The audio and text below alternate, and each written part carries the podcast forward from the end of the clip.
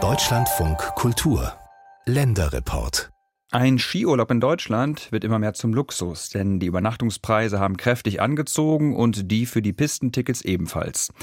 Das hat auch mit dem Klimawandel zu tun, denn immer kürzere und wärmere Winter bedeuten immer weniger Zeit, um Umsatz machen zu können.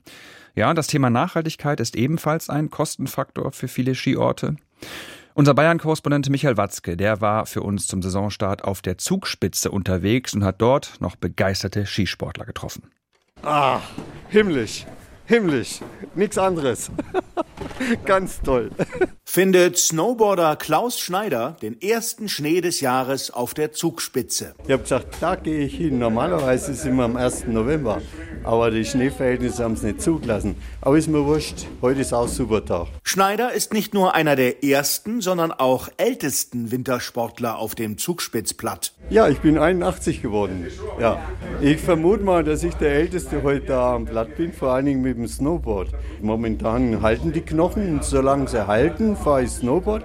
Wenn mal die Knie kaputt gehen, dann fahre ich wieder Ski.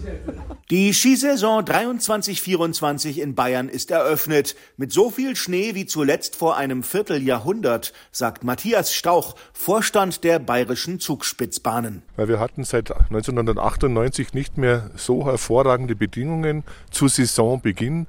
Also das ist ja wie ein Volltreffer. Aber was will man mehr? Schnee treiben, alles weiß, viele glückliche Gäste, wenn ich mich so umschaue. Also perfekter Start. Wahnsinnig viel Schnee haben wir letztes Jahr zum Schluss nicht gehabt. Also Schneemenge ist top. Wirklich schön war, schöner, bäriger war Schnee. Es ist eigentlich immer schon fix, erster Skitag, da wird bei der Arbeit freigenommen, Uni freigenommen, dann müssen wir oben sein. Ja, es ist einfach saugut weil wir warten eigentlich alle immer den ganzen Sommer, dass endlich wieder losgeht und wenn es mit solchen Bedingungen losgeht, dann macht es schon Spaß. Nicht nur auf der Zugspitze startet die Skisaison ohne Kunstschnee, auch die Söllereckbahn in Oberstdorf im Allgäu kann auf Beschneiung bisher verzichten, sagt Pressesprecher Jörn Homburg. Spannend war, kriegen wir die Pisten hin. Wir mussten diesen ganzen Neuschnee, den wir haben, verarbeiten, eine super Oberfläche bieten. Und wie die ersten Gäste gerade gesagt haben, haben wir das gut geschafft. Den ersten Gästen sind aber nicht nur die perfekten Pisten aufgefallen, aufgefallen, sondern auch die gestiegenen Preise. Rund 10 Prozent mehr kosten die Bergbahntickets in den meisten bayerischen Skigebieten. Auf der Zugspitze liegt die Tageskarte jetzt bei 62 Euro. Ja, bei überall ist es teurer geworden, alles klar. Für uns ist es okay als Einheimische. Bleibt ja nichts anderes übrig. Skifahren war immer schon jetzt kein Billigthema, wollen wir auch nicht. Wir müssen gute Qualität liefern für die Gäste, das kostet Geld.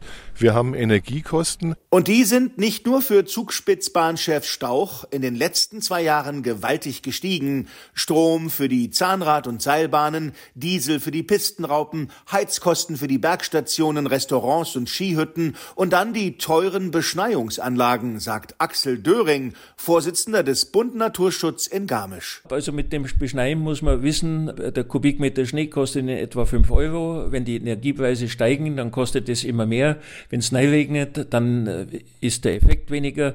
Wenn es wärmer ist, dann braucht man auch mehr Energie, um den Schnee zu erzeugen. Auf der Zugspitze kommen die Betreiber noch ohne Kunstschnee aus. Aber im benachbarten Skigebiet Garmisch Klassik stauen seit einigen Jahren zwei künstlich angelegte Speicherseen Wasser für die Schneekanonen. Letztes Jahr, in einem extrem warmen Winter, liefen die Kunstschneeschleudern besonders häufig. Man wird noch relativ lang beschneien können, aber man wird sich nicht mehr leisten können. Also das, äh, diese Sterben, das geht so, dass man zunächst einmal einige Dinge nicht mehr beschneit, weil sie zu teuer werden und irgendwann äh, lässt man es dann ganz, weil es dann äh, diese 100 Tage, die man braucht, damit sich eine Skipiste orientiert, nicht mehr zusammenbringt und dann ist es vorbei. Das dürfte die Zugspitzbahnen in Garmisch-Partenkirchen allerdings nicht betreffen, denn erstens reichen deren Gondeln und Züge bis auf fast 3000 Meter Höhe hinauf und zweitens teilen sich die Einnahmen der größten deutschen Seilbahngesellschaft ungefähr hälftig zwischen Winter- und Sommertourismus auf. Unser großer Vorteil ist hier oben das Ganzjahresgeschäft.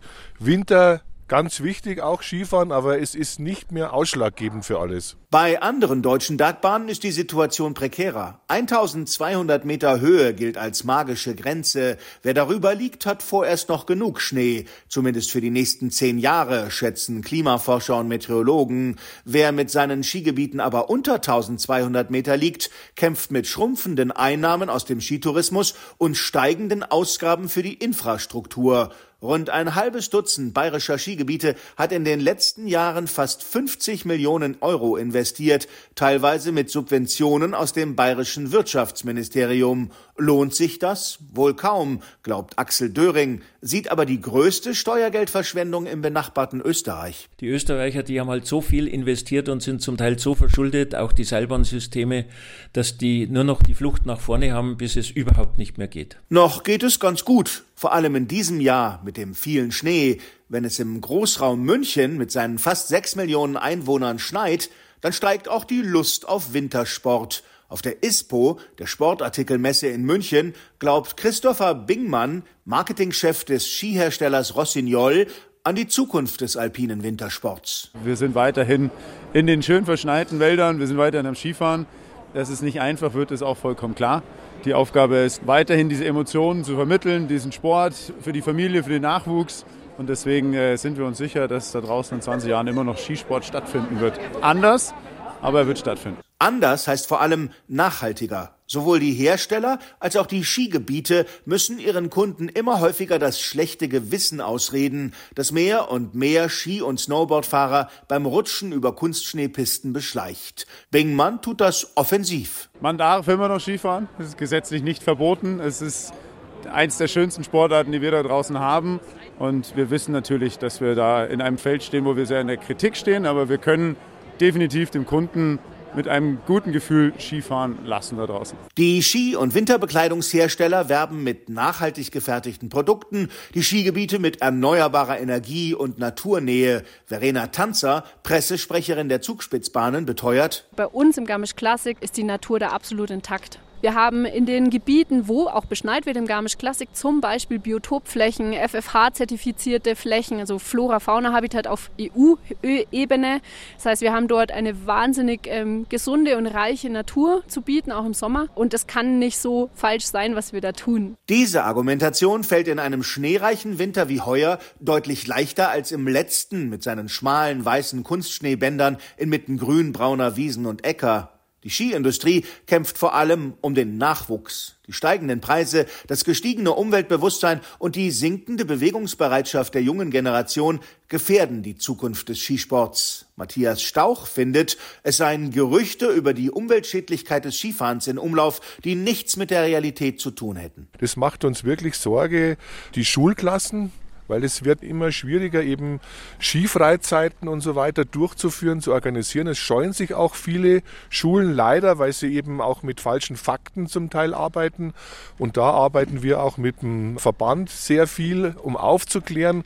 Und wer mal so eine Skifreizeit selber erlebt hat, der weiß, welcher Spaß und welche Freude die Kinder haben. Allerdings müssen die Skigebiete dann auch preislich mehr tun, um Kindern und Jugendlichen und deren Eltern Skifahren zu ermöglichen. In dieser Saison haben manche Bergbahnbetreiber die Kosten versteckt erhöht, indem sie Familienrabatte und ermäßigte Kindertarife gestrichen haben. Das ist der falsche Weg, wenn Skifahren in 20 Jahren mehr sein soll als ein aussterbender Luxussport.